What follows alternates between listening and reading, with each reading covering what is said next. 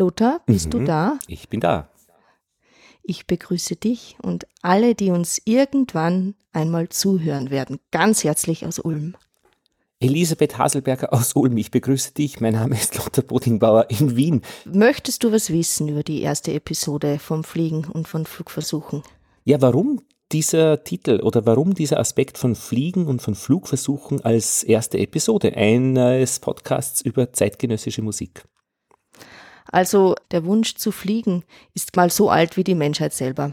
Und da jeder von uns diesen Traum vom Abheben und vom Davonfliegen kennt und leicht und unbeschwert zu sein, habe ich mir gedacht, das ist ein schöner Einstieg. Da kann jeder was damit anfangen. Aber da die Realität anders aussieht, also dass wir das alles nicht können, was wir da a priori gerne möchten, ist das auch diese Diskrepanz, die in der neuen Musik ja auch immer wieder vorkommt. Ja, und ich bin zum Beispiel wirklich auch gern am Boden. Also ich finde Fliegen eine Zumutung, wenn ich da in einer Röhre sitze und irgendwie über den Atlantik äh, mich stillhalten muss, ohne Möglichkeit zu entkommen. Also so lustig ist das Fliegen nicht unbedingt.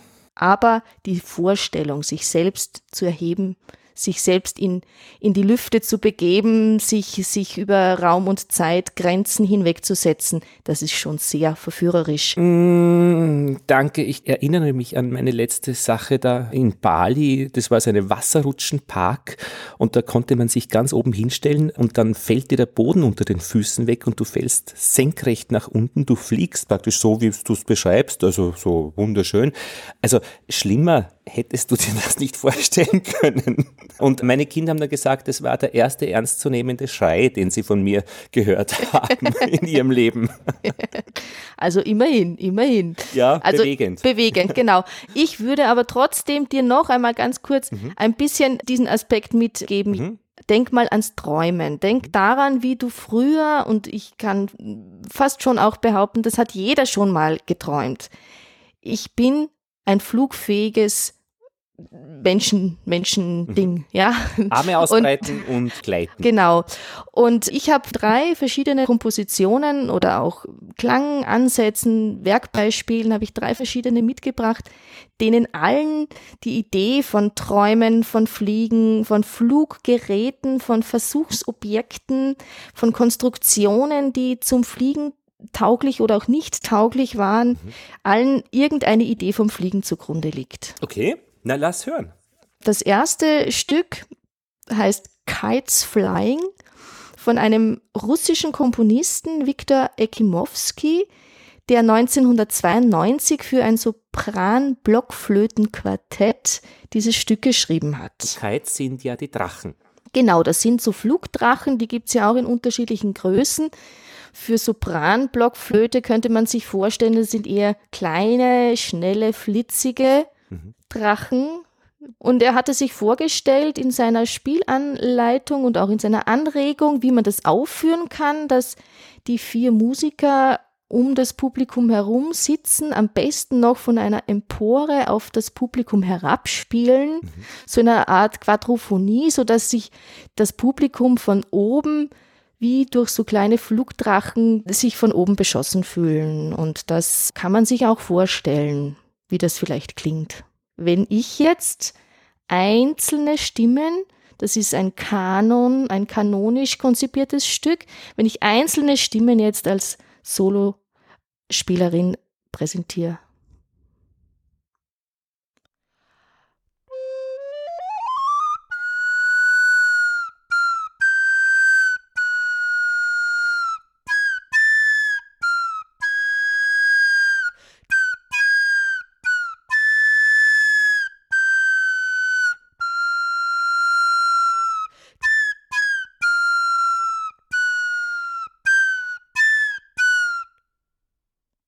Konnte man sich da ein bisschen was drunter vorstellen? Absolut.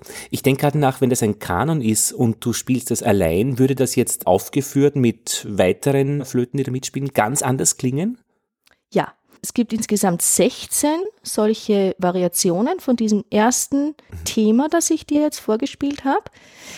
Und das wird hintereinander eben in einem kanonischen Einsatz. Das heißt, eine Stimme fängt an, wenn die nächste mit diesem kleinen Aufschwungthema, ich mache es einmal noch vor, Wenn das zu Ende ist, kommt die nächste Stimme dazu. Und dadurch entsteht ein Surren und ein Zwitschern und ein Gleiten, ein sich einholen wollen, aber doch nicht können. Und das Ganze dreidimensional, das heißt, ich sitze eben da unten und rundherum über mir sind eben, da kommen die Stimmen also nicht nur von einer Quelle, sondern einfach von eben, wie man unten sitzt, wenn man vielen Drachen zusieht, die am Himmel sind.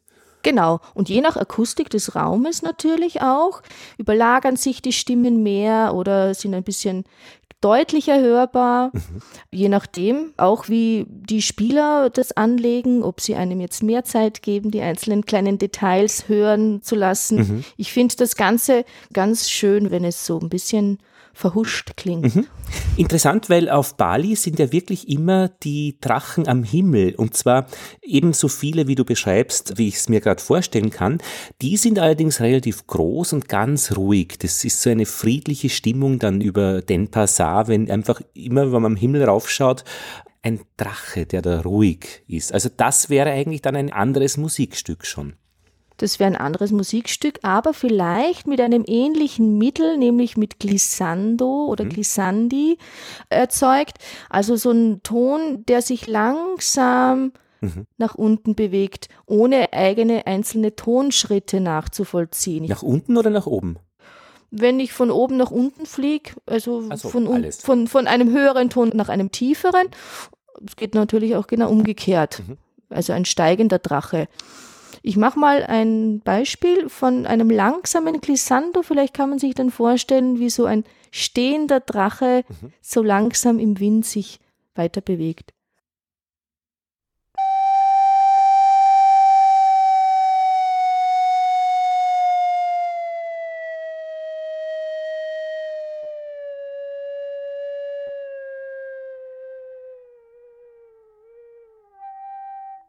Mhm. Das war jetzt nicht gut. Was war dran nicht gut? Am Schluss war dann nochmal ein kleines Flascholett dazugekommen. Das heißt, mein, meine Luft war am Ende so dünn, nein, so dünn, äh, so, so, so äh, sanft dosiert, mhm. dass der Ton in ein anderes Register übergeschlagen hat. Und das heißt was? Fla Flageolett. Also höher geworden ist, ein bisschen. Ja, genau. Das ist eigentlich eine, ein, ein unterblasener Ton. Aha. Und das möchte man nicht. In diesem also in, ich, ich wollte es Aber vielleicht kann man dieses Glissando auch nochmal ähm, ja, Na, extra. Nein, machen. nicht extra. Ich finde das sehr schön, wenn man auch die, die Ecken und Kanten auch ein bisschen mitkriegt, worauf man als, ähm, worauf du achtest. Das finde ich sehr bereichernd. Ja, also das ging jetzt mhm. in meinem Fall konkret um nicht die ganz genaue, exakte Luftführung. Also ich war da nicht so ganz aufmerksam am Schluss. Und zwar aufmerksam, was heißt das, dass du vorab gesehen hast, wie viel Luft du brauchst oder dass du in dem Moment deine Luft falsch dosiert hast oder unpassend? Ich habe sie falsch und unpassend dosiert am Schluss, genau. Und das passiert leider am Schluss öfter. Warum? Da ist die Konzentration manchmal nicht mehr ganz so optimal, beziehungsweise am Ende eines Luftstroms, am Ende einer Atemphrase ist nicht mehr so viel Material da, also mhm. nicht mehr so viel Luftmaterial. Und da muss man es umso genauer dosieren. Und das hat dann etwas mit Muskelzusammenspielen zu tun. Und jetzt ähm, in meinem Fall ein bisschen auch mit Aufregung. Ah ja, und ich kenne das von, von Radiotexten, wenn man so einen langen Satz hat und dann hat man auch ein bisschen Angst, ob sich das ausgeht mit der Luft. genau. Und am Schluss verhungert man dann und dann muss man es halt noch einmal einsprechen. Genau, aber das ist ja ein schöner nochmal jetzt rückführend vielleicht auf dieses erste Thema dieser fliegenden Drachen, dass es immer auch mit Luft zu tun hat, in unserem Fall und in meinem Fall ganz speziell natürlich mit der Blockflöte als Blasinstrument. Ja. Wenn ich jetzt aus diesem Kites Flying noch eine Variation vorspiele, dann mhm. kann man sich vorstellen, wie der Drache ja sich auch in sich dreht.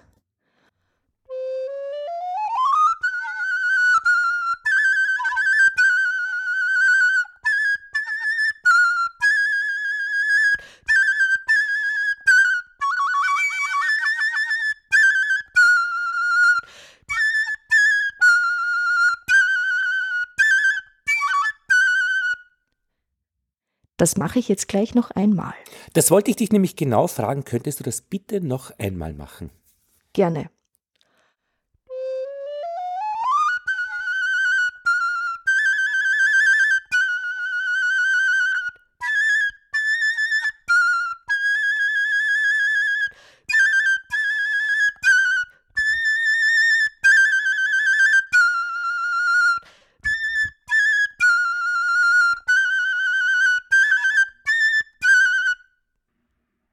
Das war besser.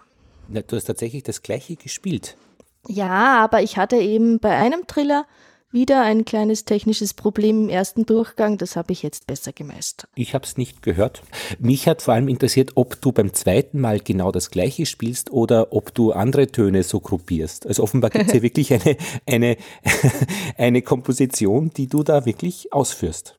Genau, also es gibt wirklich notiert, also in Tonhöhen, in diesem Fünf-Linien-System, die einzelnen Noten von C1 ausgehend bis A2 hochgehend, wobei die Sopranblockflöte noch einmal eine Oktave höher klingt als notiert. Mhm. Also ich habe einen Tonraum von C2 bis A3.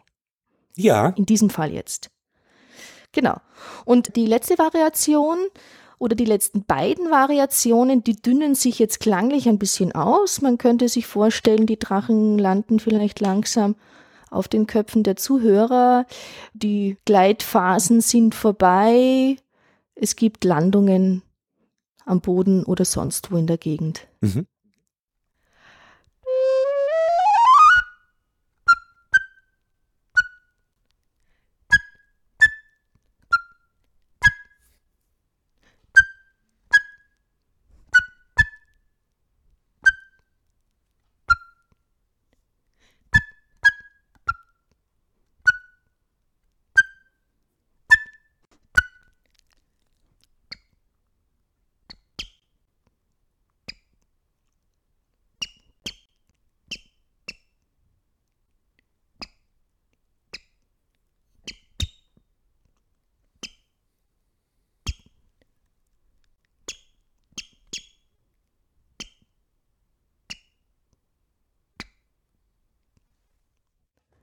Ja, das war's.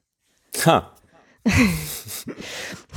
Vielleicht ist diese letzte Zeile mit diesen Slaps, also mit diesen Tönen, die keine direkte Tonhöhe mehr haben, weil ich mit der Hand das Labium abgedeckt habe, also das Fenster, da wo der Ton entsteht.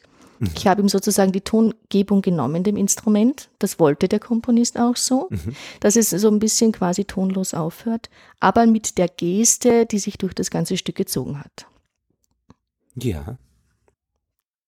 Ja. Hast du Fragen noch zum Stück oder zu dieser Art der Vorstellung, wie sich Flugdrachen, kleine Flugdrachen anhören könnten?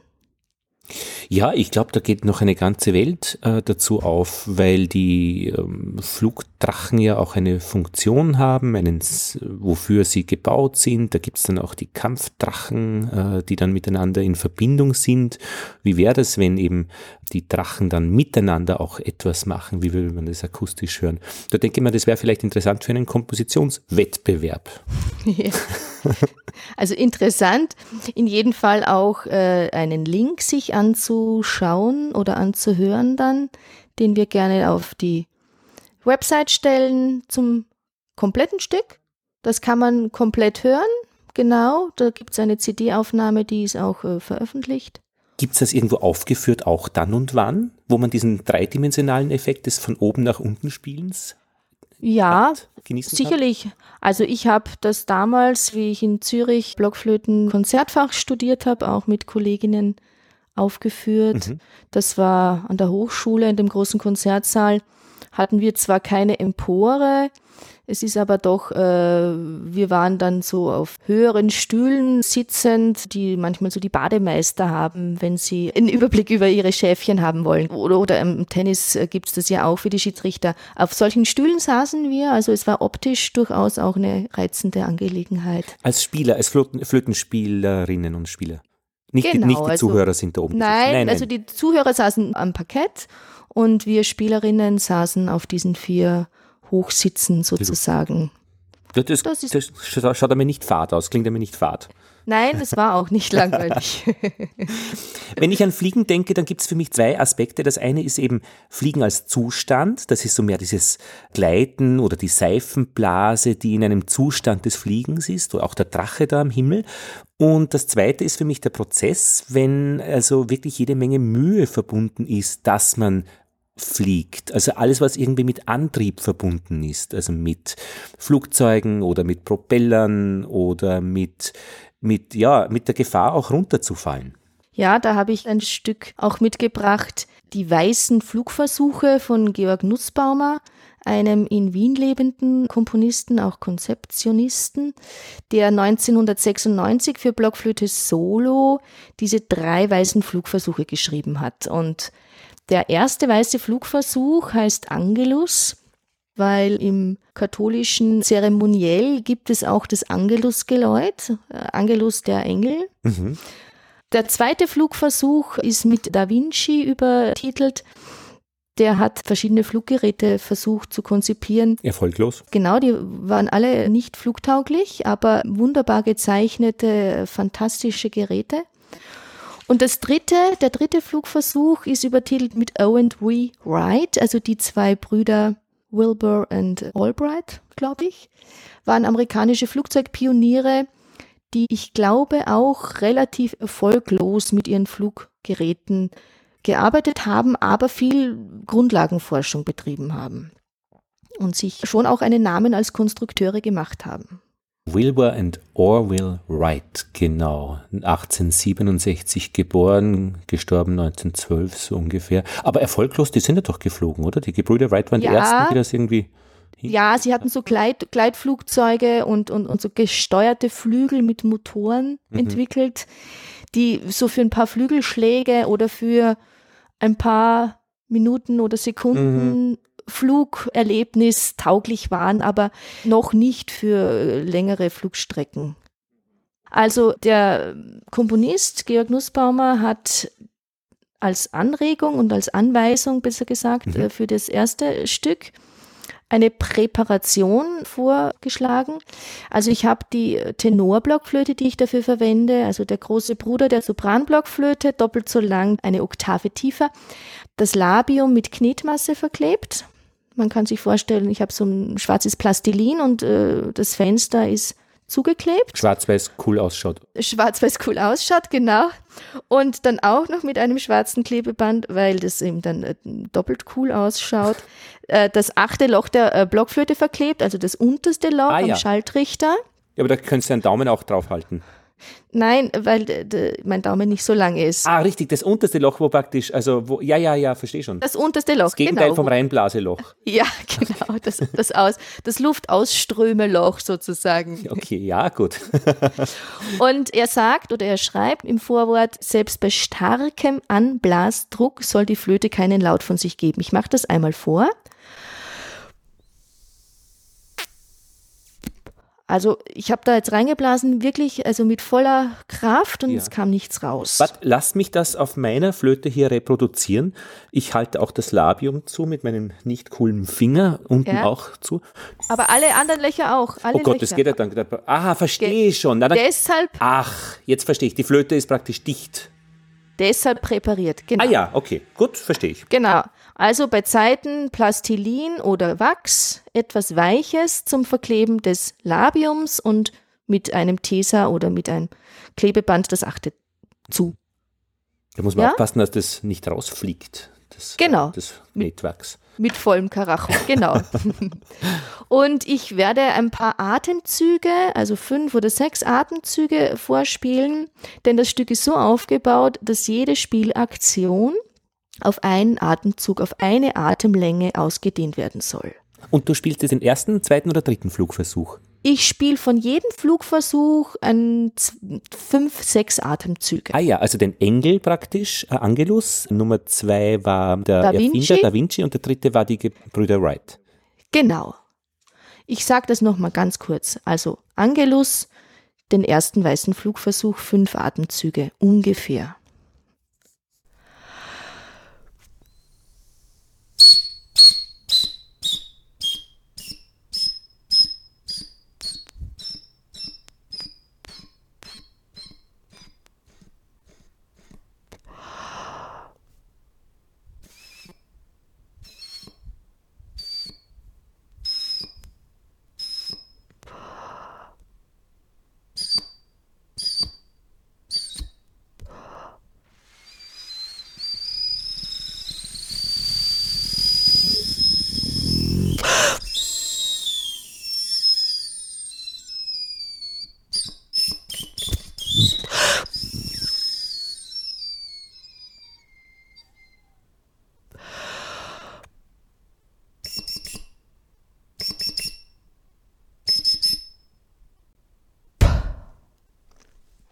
Das war der letzte Atemzug. Vom ersten Flugversuch äh, Angelus. Genau. Konnte man sich äh, ein bisschen was vorstellen unter diesem paar Klangeindrücken? Das müssten wir jetzt unsere Hörer fragen. Ja.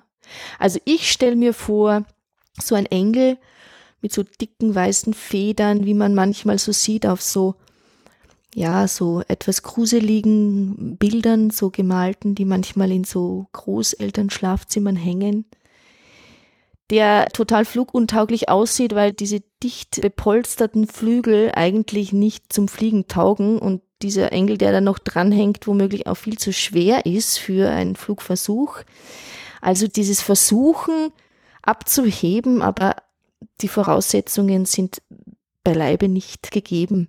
Mhm. Also es ist auch das Loslassen des Instrumentes eingeschränkt oder unterbunden. Die Luft kann nicht frei strömen. Mhm durch diese Präparation. Und die Töne sind dann tatsächlich, die äh, ich gehört habe, gekommen, weil du deine Finger dann auch verändert oder angehoben hast, dass also doch irgendwo was rauskommt aus der Flöte. Genau, ich habe auf Anweisungen des Komponisten dynamische Verläufe, das heißt, in welchem Ablauf oder wie oft ich eine Aktion wiederholen soll, eben zum Beispiel von alle Löcher zu bis hoch auf das hohe C, da sind dann alle Löcher offen bis auf den Daumen und den zweiten Finger, dann strömt natürlich über die offenen Löcher in dem Moment viel Luft raus und das dosiert auf zum Beispiel 20 dynamische Verläufe von laut nach leise, also von viel Luft zu verwenden bis ganz wenig Luft zu verwenden. Und dann kommt es raus, was am Anfang rauskommt, nämlich.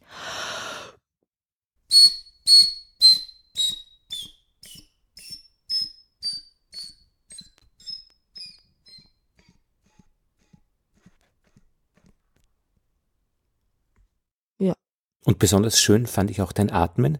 Das gehört eh dazu auch. Genau. Also im Grunde genommen ist es das Leben, die Umgebung vorzubereiten auf eine Aktion.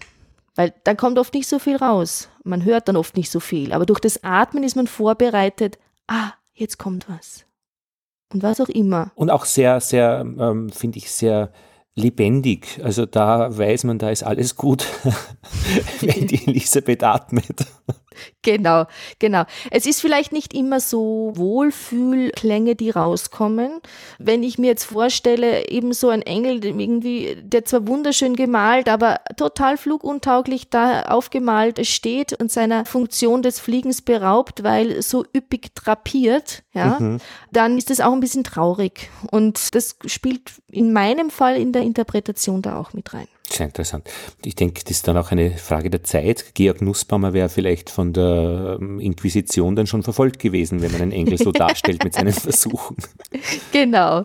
Aber wenn jetzt wir weitergehen auf den zweiten Flugversuch, mhm. Da Vinci, da darf ich jetzt die Präparation abnehmen. Das heißt, ich löse, erlöse die Flöte von ihren Verklebungen mhm.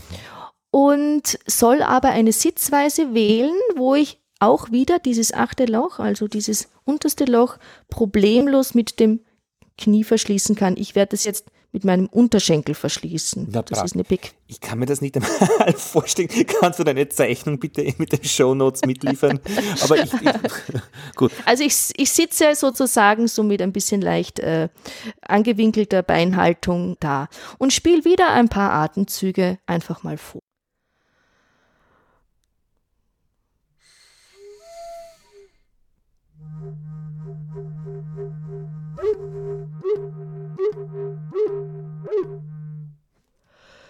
うん。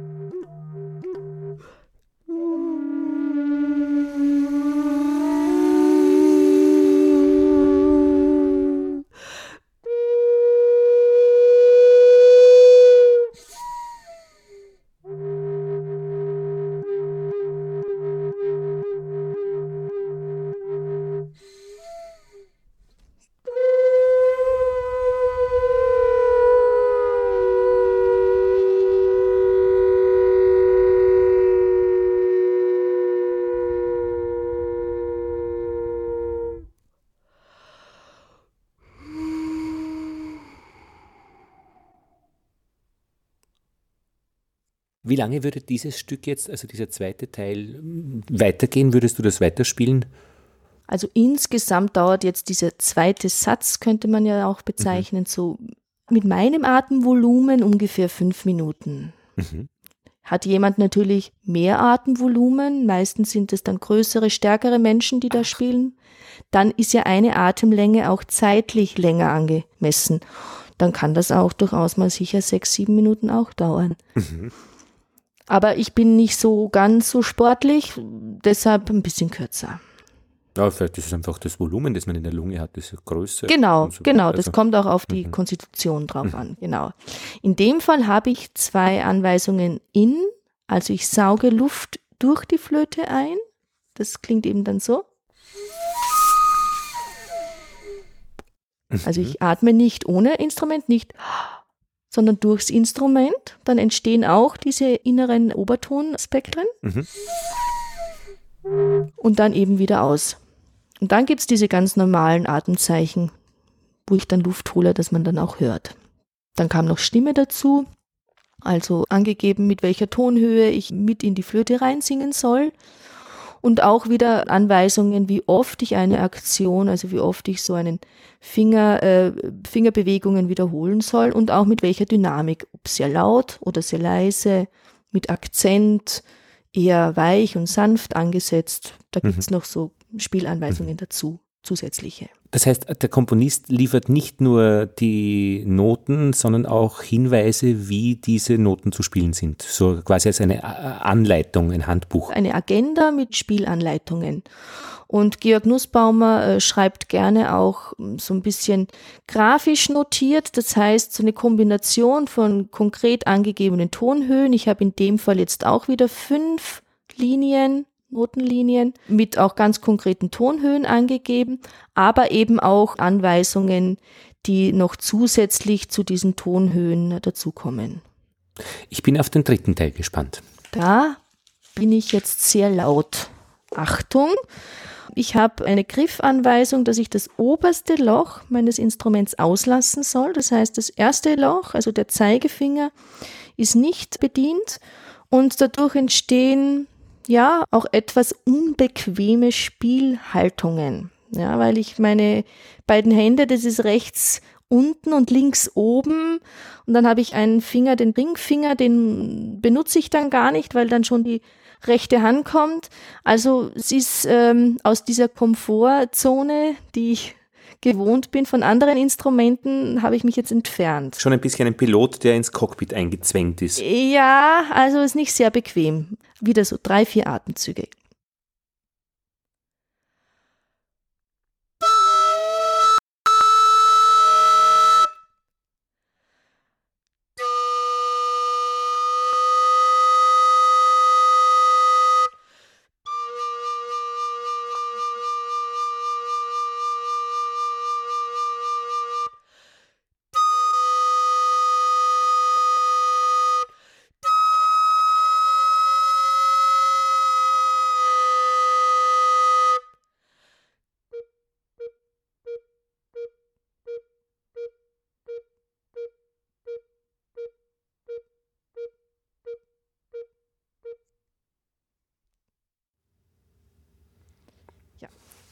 Faszinierend. Also was ich mir immer da vorstelle, und das finde ich ein schönes Bild, so ein Fluggerät, das ein bisschen aussieht wie eine äh, zu fett gefütterte Ente oder Gans, die immer wieder versucht, doch über den Zaun drüber zu fliegen, aber die in ihrer Körpermasse das einfach nicht schafft, aber trotzdem immer wieder versucht und am Schluss so ein bisschen fast schon erschöpft, so Tode erschöpft, noch so ein bisschen am Boden herumhumpelt mhm. oder, oder noch so ein bisschen rumwackelt, um dann einfach aufzugeben. Das finde ich ganz, ganz ein schönes Bild. Und ich habe einen Satz aus der Wikipedia zum Wright Flyer, zu diesem Fluggerät der Gebrüder Wright.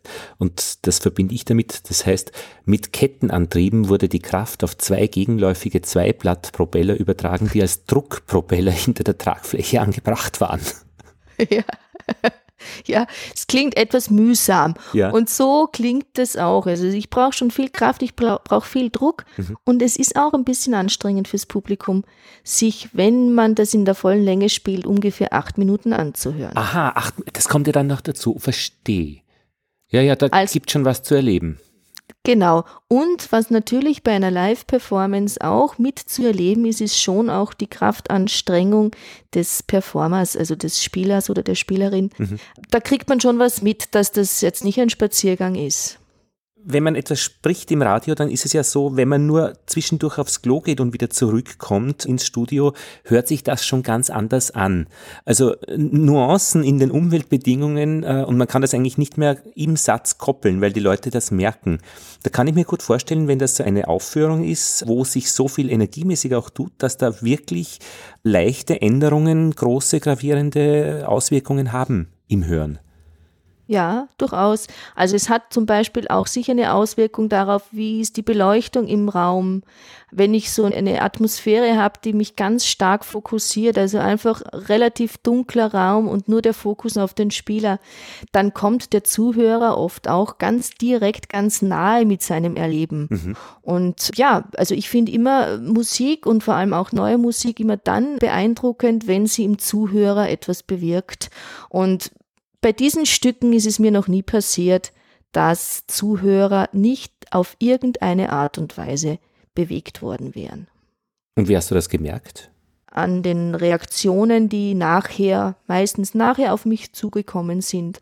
Also einfach eine Bewunderung ob der Kraftanstrengung, aber auch eine Anmerkung, ob ich das gerne mache, so laut und so heftig mhm. auf ein Publikum einzuwirken.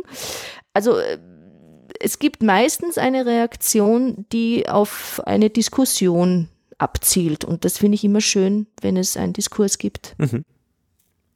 Es gibt aber auch was mit Helikopter. Ja, ich habe noch ein drittes Stück in der Tasche sozusagen. Zwar das Helikopter String Quartet von Karl-Heinz Stockhausen. Das wurde 1995 für Streichquartett und vier Hubschrauber geschrieben. Tatsächliche Hubschrauber? Ja, äh, man kann sich das so vorstellen. Die vier Spieler, also die vier ähm, Quartettstreicher, sitzen jeweils in einem einzelnen Hubschrauber, in einem abgeschlossenen System sozusagen, sind über Mikrofone und auch über Funk miteinander verbunden. Und die Hubschrauber starten mit den Musikern und die Musiker spielen in den rotierenden Hubschraubern. Mhm. Also die Musik wird in einen Raum, in einen Mischraum übertragen und dort gemixt, also das laute Rotieren der Rotorenblätter mit dem live gespielten Streichersounds und das Publikum wird dann in einem herkömmlichen Konzertsaal, wie auch immer, dann über Lautsprecher und auch über Video, über Leinwand ins Geschehen mit einbezogen. Also die werden im Grunde genommen erleben live produziertes, live gemixtes, gehörtes. Und da braucht es wahrscheinlich auch eine Partitur, die die ganze Komplexität dieser Geschichte in irgendeiner Weise abbildet. Ja, also Karl-Heinz Stockhausen hat sich auch am Vogelflug orientiert, auch in der Dynamik und auch in der Bewegung der Stimmen.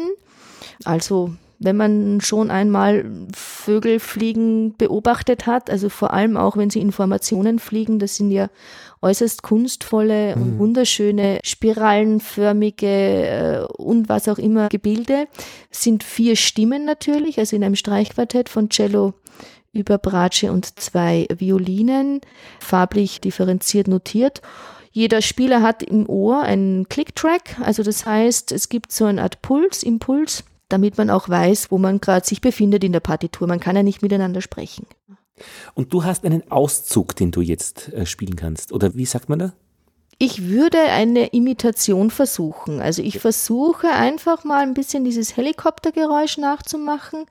Ich versuche ein bisschen auch dieses Tremolo, also ein Streichertremolo, so diese schnelle Bogenwechsel bei den Streichinstrumenten etwas nachzuahmen, damit man sich vielleicht ein bisschen vorstellen kann, wie das klingt, wenn ein Helikopter seine ja, seine, seine Rotorenblättergeräusche macht und die einzelnen Streichinstrumente mitspielen. Dazu hebe ich jetzt meine Petzold-Flöte. Das sind Bassinstrument, ein viereckiges Kontrabassinstrument, also äh, eine Konstruktion, die sieht ein bisschen aus so wie äh, Homemade oder so ein Setzbaukasten. Mhm, eckig. Eckig, genau, so aus Sperrholzplatten, ist aber ein sehr differenziert ausgeklügeltes Instrument.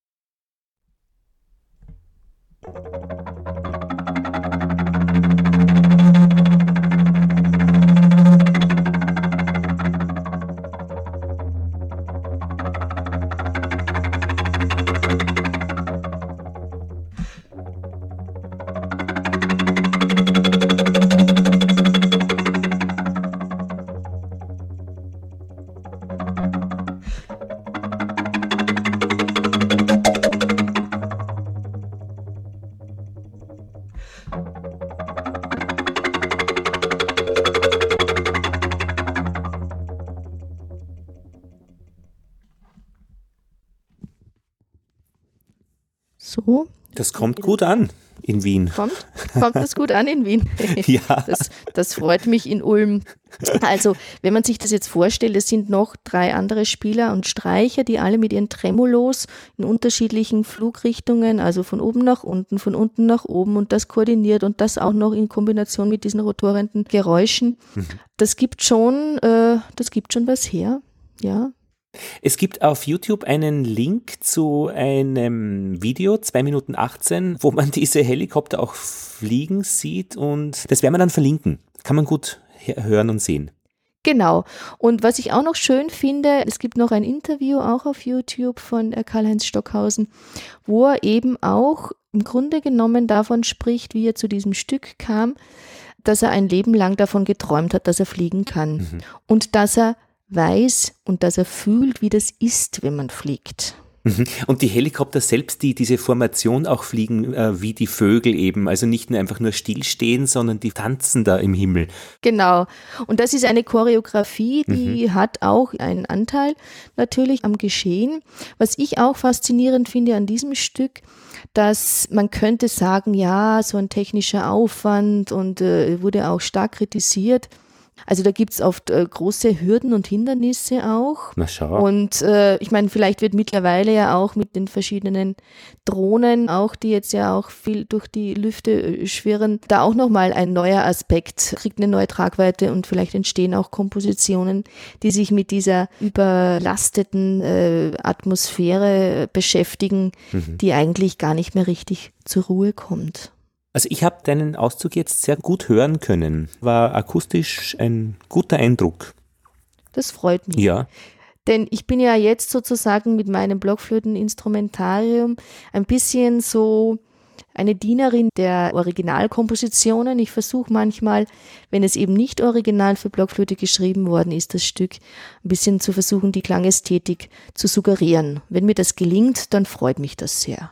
Wenn ich jetzt selbst ein Stück machen würde über Fliegen und Flugversuche, na, da würde mir jetzt schon mehr einfallen als vor 40 Minuten, sage ich jetzt einmal. Zumindest mehr Mut hätte ich, das zu tun. Ja, also das wäre ja dann ganz in unserem Sinne, dass dein Mut steigt, deine Hemmschwelle sinkt und deine, ja, und deine, ja. und deine Experimentierfreudigkeit wächst. Ja. Ja, und wenn ich dir für die nächste Episode, wo es ja um ein Thema gehen soll, das, wie komme ich von einem Ton zur Lautmalerei, wie komme ich von A nach B, wie komme ich von einem Kinderlied zu neuen Klängen, könnte ich dir auch das Kinderlied kommt ein Vogel geflogen ans Herz legen das ja. vielleicht jeder kennt. Ich würde es mal ganz kurz vorspielen.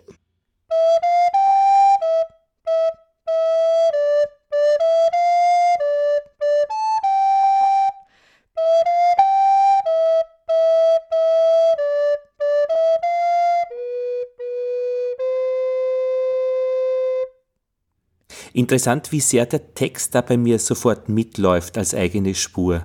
Ja, das habe ich mir auch vorgestellt. Also ich habe mir den Text vorgestellt und automatisch phrasiere ich im Gestus des Textes. Das hat auch etwas mit dieser Artikulation, mit dieser Sprachgebung der Blockflöte zu tun. Die ist der Sprache sehr nahe. Aha. Ja. Was mache ich jetzt mit diesem Lied? Da kannst du dich mal versuchen, ein bisschen diese Vogel oder diese Flieg oder diese Sehnsucht, die da drinnen steckt. Vielleicht findest du was von diesen Spieltechniken, die ich da jetzt angeboten habe. Vielleicht findest du etwas, was du da mit einbauen kannst. Mir fällt ein, dass äh, wenn ein Vogel jetzt fliegt, jetzt sogar im kommenden Winter, dann würde man eben dieses Lied hören. Und ich würde gerne was probieren, wenn der dann versucht zu landen auf der rutschigen Eisfläche im Schwarzenbergpark, wie der dann ausrutscht und dahin schlittert und wie sich dann das Lied verändern wird. Ja, das klingt super. Es gibt noch eine kleine Aufgabe, wenn du möchtest. Ja. Denn die nächste Folge, die nächste Episode beschäftigt sich auch mit dem Kinderlied ABC. Die Katze lief im Schnee. Das ist das Thema der zweiten Episode von äh, ja, unserem Podcast, genau. Und wenn du möchtest, könntest du das versuchen zu singen und auch auf deiner Sopranblockflöte zu spielen, wenn du mit dem Ton G1 anfängst. Also das heißt, das Daumenloch zu 0123. Das wäre. Ja? Kannst du es bitte mal vorspielen? Gerne.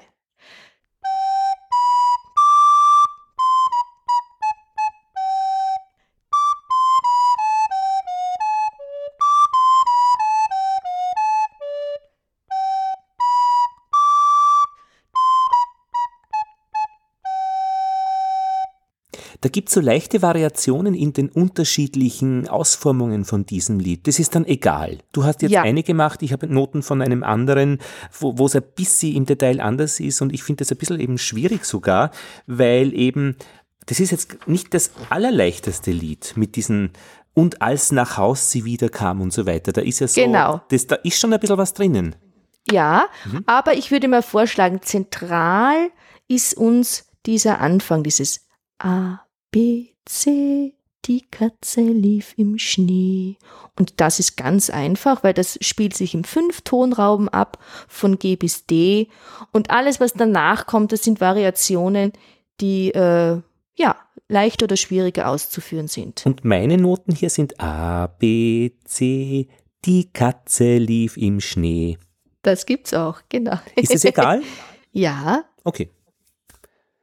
Das heißt, äh, Aufgabe ist für uns als Hörer jetzt, dieses Lied einfach mal irgendwie zu spielen, mit G beginnend idealerweise. Könnte auch vielleicht ein Klavier sein, wenn jemand ein Klavier zu Hause hat oder eine Ziehharmonika, wie auch immer. Einfach mal das, diese Melodie durch den Körper gleiten zu lassen. oder nur mit seiner eigenen Stimme. Ah ja, genau, singen. Genau, das geht ja auch. Singen. Genau. Also ich würde fast sogar noch vom Singen ausgehen und dann versuchen, wenn man ein Instrument spielen kann, das dann auch noch auf einem Instrument zu spielen. Und was machst du dann? Nächste Folge damit? Da lade ich euch alle ein, mit mir und mit uns gemeinsam das zu erarbeiten. Was zu erarbeiten? Dieses Stück mit Lautmalereien umzugestalten. Also wie kann man Schnee zum Klingen bringen? Wie kann eine Katze klingen auf dem Instrument? Mhm.